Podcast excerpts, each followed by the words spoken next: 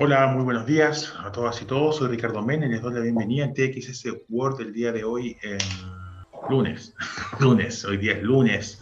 Em, tenemos una entrevista súper interesante y primero quería contarles acerca del reporte de una startup que se llama Phone to Action, que impulsa campañas de promoción de políticas públicas y activismo digital, donde publicó un estudio donde dice que la influencia digital va a cambiar el activismo en los próximos años. En este estudio dice que hay un nuevo ciudadano, un nuevo concepto ciudadano más conectado digitalmente, más activo digitalmente, y esto puede precipitar una nueva ola, una segunda ola de activismo digital donde canaliza su indignación no solo en las calles, sino que también en el mundo virtual. Eh, esta combinación puede ser más fuerte y con un impacto, porque un fuerte apoyo digital de la ciudadanía a sectores que fueron golpeados por la pandemia, por ejemplo, eh, ya sea a través de donaciones o de movilizaciones para enviar peticiones al Congreso, puede generar cambios importantes en materia de políticas para eh, víctimas, por ejemplo, de, de la pandemia. Eh, y también la conexión digital entre los activistas, los ciudadanos y funcionarios públicos electos a través de correo electrónico, publicaciones en redes sociales, llamadas telefónicas eh, y otras acciones ha cambiado la relación de, de, los políticos con la ciudadanía y eso ha eh, abierto espacios de participación innovadores y que pueden cambiar para mejor el diseño de políticas públicas. Así que vamos a estar muy atentos para ver cómo viene eso y vamos a seguirlo atentamente. Y para nuestra entrevista del día de hoy tenemos una invitada de lujo. Eh, ella es Margaret Herman, eh, directora del Moynihan Institute of uh, Global Affairs de la Universidad de Syracuse. ella es PhD por Northwestern University y su especialidad siempre ha sido la psicología política y el liderazgo. Um, hi, Margaret Beck. Thank you for joining us today. You're very welcome. Uh, um, I want to talk with you with uh, the context that the leadership is having now in the world. Um, a health crisis was unleashed uh, last year, just when a, an institutional crisis uh, was developing in many countries around the world, in different regions, and, and, and this context uh, has been challenging the, the world uh, leader, leadership in different countries. Uh, how has the leadership response uh, in this context? What is your opinion about the, the global leadership in this context? To for with regard to the pandemic idea. Yes. yes. And one of the interesting studies, actually, that we're caught up in doing right now uh, is looking at the countries that have more effectively dealt with the COVID 19 uh, crisis have been led by women. Uh, and if you think about New Zealand, think about Taiwan, Norway, Germany, and in effect, there are kind of 19 countries in the world that are governed by women should be more, but right now that's the number we have. Uh, and we're very interested in why this happens. Do they trust the science uh, better? Do they have experience? So, for example, Angela Merkel in Germany is actually has a science background, so she knew immediately the kinds of things that she needed to think about. Uh, the president in Taiwan uh, has a vice premier who actually is a scientist too. Uh, but they had also gone through SARS and had had the experience of dealing with this. If you look at Australia, New Zealand, they had just gone through the fires. So they just had a crisis situation. Everything was kind of in place to do it. So now I'm kind of undermining my hypothesis that uh, it's uh, what women are like. But what we're doing is comparing uh, the women who have seemed to be very effective with a set of men from countries that are fairly similar in population, et cetera, to see if there are differences, and then looking at the countries where you really had the more populist leaders who kind of uh, really, to, to a certain extent, uh, didn't take the COVID 19 pandemic very seriously. So, Bolsonaro of Brazil would be one, Trump would be another. Duterte, et cetera. You can kind of move around the world. So I need to come back in about a month and I could give you some good data uh, when we make these comparisons. But it's just been fascinating all of the articles that have been written about the fact that women seem to be more empathetic, quicker to include everyone, and quicker to kind of give a uh, the same response. So we're going to do this. It's kind of a, a directive, and we're going to continue to do this until we have dealt with this virus. So it's a consistent kind of response. Uh, and what we have to do is find out some of the gentlemen do much the same because I, I think what we see are the Trumps and the Bolsonaros and this kind of thing when we should probably be looking at some, in some other directions too. Uh, uh, and following that line, um, could we say that it's a gender issue to understand in that way, or it's a thing on the mindset of the leadership? Yeah, and th- that's kind of hard because a gender is kind of a mindset, mm. isn't it? Right. Uh, and, you know, I've done a lot of looking at uh, the, the few women leaders of countries that we've had around the world. And one of the fascinating things is that they get um, politically socialized very quickly to realize that if they're going to engage in leadership, they almost have to adopt some very masculine kinds of positions. Or if you think about Maggie Thatcher or Indira Gandhi, they were raised by their uh, fathers to be the son, even though that's what they weren't, right? Mm-hmm. So uh, I think we're finally getting enough uh, female leaders to be able to answer your question. Is it gender? And these are health kinds of issues, these are family issues. Now, they're also economic issues but the health, family kind of focus, the schooling, education, these are often seen as uh, kind of women's issues. Uh, but the economy tends to be more of a male.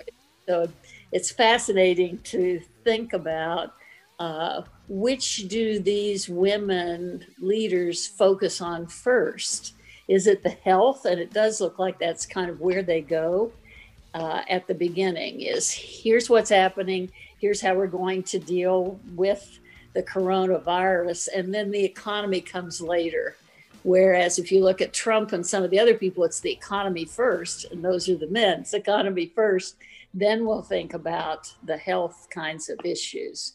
Uh, and it's interesting a uh, fascinating study was done in the united states of school boards and it was looking at uh, school boards that were over 75% of the school board were male, mm. and they focused on fiscal issues. If over 75% of the school board were female, they focused on curriculum. The best, most effective school boards had 50 50. So they looked at curriculum and they looked at the economic kinds of issues. And I think that's what we're trying to figure out. That's very interesting. Um, and I want to link this about with technology. How do you see okay. the role of the technology in the configuration of these new leaderships? You know, here's where age really becomes important, Ricardo. Mm-hmm. Uh, you know, the United States Congress is just beginning to worry about the uh, kind of taking over of technology by certain companies. Mm-hmm. And part of it uh, is the age of the leaders who are elected. But I think in 2018, now, probably in 2020, we're going to see a lot more young people. So this is going to become, I think, a much more interesting and focused on issue. And I think that may be around the world as this generation doesn't know anything but technology, that they live it and they breathe it. It's kind of like the extension of their hand uh, or arm. I think as that happens, we'll have a lot more focus on it in our politics. But it's really a, a learning generational kind of issue. Uh, and in the in the crisis management, do you find? I should ask you back. and in, in the in the crisis management, uh, the technology has become uh, fundamental to uh, follow uh, the tracing of the uh, the, the, people who has the virus and, and other kind of stuff. Um, and some regulations about the privacy uh, has become very important. Um, could the leader the new leaders uh, try to uh, design a balance between the political decisions on health in this case and the uh, civil rights for example yeah and china's been doing a lot of uh, monitoring actually vis-a-vis uh, their technology. Uh, and other countries have too. Germany's done a little more of this using this the uh, cell phone to monitor where people are. But then the people who have been able to put the apps on that get temperature so that they can actually point where the COVID may be hmm. just by looking at the phone. So I think we have to figure out how much privacy we're willing to give up. Mm-hmm. And what are the implications of the privacy and the monitoring? Uh, and, you know, I think that Chinese, it's been interesting. Uh, one of our, uh, one of my colleagues actually has talked about the importance of the monitoring actually in China because the Chinese government lets the people make complaints uh, vis-a-vis the linkages, and then they feel like they're participating in part of the process, and the government's actually learning what some of the complaints are that they may have to deal with. So there's an interesting trade-off. Uh, and I'm not sure in the United States that we're to that point yet. Uh, I don't think we're monitoring as much. We probably could have used more during the COVID uh, crisis. Uh, but uh, the big technology firms are here.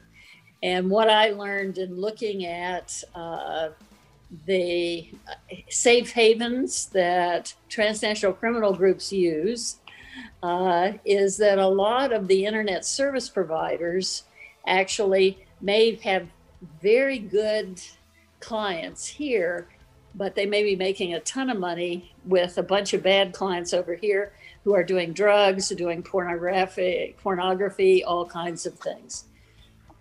So I think we have to figure out what we want. And uh, well, we all expect and want that uh, this crisis will end at some time. And, and, new new scenarios uh, will emerge will appear in the in the global context. What new characteristics characteristics uh, do the leaders require for the world post covid-19 in your opinion you know and it's it's going to be interesting a lot of people have talked about the post pandemic is going to reduce some of the globalization that has occurred I'm less sure about that because one of the things that even I, as the director of the Moynihan Institute, have discovered is we can invite speakers. You're talking to me, but it's going to go to Chile. We can invite speakers from around the world. We could build consortia uh, with people working on similar kinds of problems across the globe without having to pay the expenses of travel, et cetera. And so I think things like Zoom, et cetera, that have given us this capability could be used to actually increase globalization as opposed to decrease it. Uh, and making things like Zoom even more accessible uh, could be extraordinarily helpful. Uh, I also think in education that it's going to make it possible to do more uh, international education, so I could dip in and out of a course that's happening in London or you know in Beirut or whatever, uh, and I could actually take it, so that I'm having an, an international experience without actually having to go to the site. And we often talk about political socialization uh, as what are the experiences you have, and that the more you interact with the people in that other area, you begin to gain ideas about uh, new things one could do. You're you're you're kind of bringing the world together and focusing on technology if that's what your interest is. It's very interesting because uh, more than the the end of the globalization, we could say that we are seeing the reshaping of the globalization and, and this design um, change the way that we handle the education and the political relations. Um, so the leadership now will be uh, less less um, presential and more virtual. Well, and this is an interesting thing. Uh, many of the studies done up to date have looked at you know international organizations like the UN, WTO, WHO, etc. And one of the fascinating things about the leadership is they can't go home because once they've done something at the international level, they don't fit in in the home country as well. Now, uh, Bachelet is one that seems to move very nicely between the two, but it's been very rough. Uh, does this new globalization facilitate people moving more in and out of the international organization down to the local uh, political organizations? And then we get a little more interaction and maybe federation actually at the international level. So this uh, redesign of the globalization uh, implies a redesign of the international um, institutions as well. And and do do the countries will need these international organizations with their presence uh, in the countries with the organization? well, and I think one of the one of the things, interesting things that I think we're seeing throughout the world, is um, the diversification of the younger populations and the fighting of that diversification by the older population. Mm. So, in the United States, for this election, the baby boomers who are almost all white there's 56 to 74 roughly, 28% of the of the voting public. The millennials who are like 24 to 39, they tend to be as close to 50% minority as we have gotten. It's getting very, very close. In fact, by 2045, the whole country will be majority minority, but it will definitely be in the younger groups there's 28% of them. So at 29%, 28. This is a real, you know, it's the last stand of the kind of white uh, population before it becomes extraordinarily diverse. And that's a little bit the populist notions throughout the world. I think it's really this generational battle. And globalization has made it made us much more diverse than we've ever been before. Migration has made us much more diverse. Uh, you know, if you look at Europe and, and uh, the percentages are very small of really the immigration that they've allowed, but they've really uh, started all kinds of thought processes because how do you assimilate the migrants into the uh, current culture. And I think you're going to see those battles going on for a little while. But the younger generations, I think, throughout the world are going to be more diverse because we've let travel. We've given them iPhones. We, you know, uh, we've given them the technology. They now know more. and uh, you mentioned uh, examples of the uh, women uh, new leadership such as Angela Merkel or Jacinda Ardern in, in New Zealand. Uh, right. Could this uh, feminization of the leadership uh, change the balance of the power between the countries in the world uh, complexity? Not, not with only 19 out of 192. oh, think so right now. Uh, I think, you know, let's see. And that's one of the reasons we're doing this study is let's see uh, what the what the impact actually could be. And, and the question is, what is the critical mass? How many do we need before they really, you know, are coming together and meeting? Because if you look at the uh, G20 even now, how many women? you don't see a lot, right?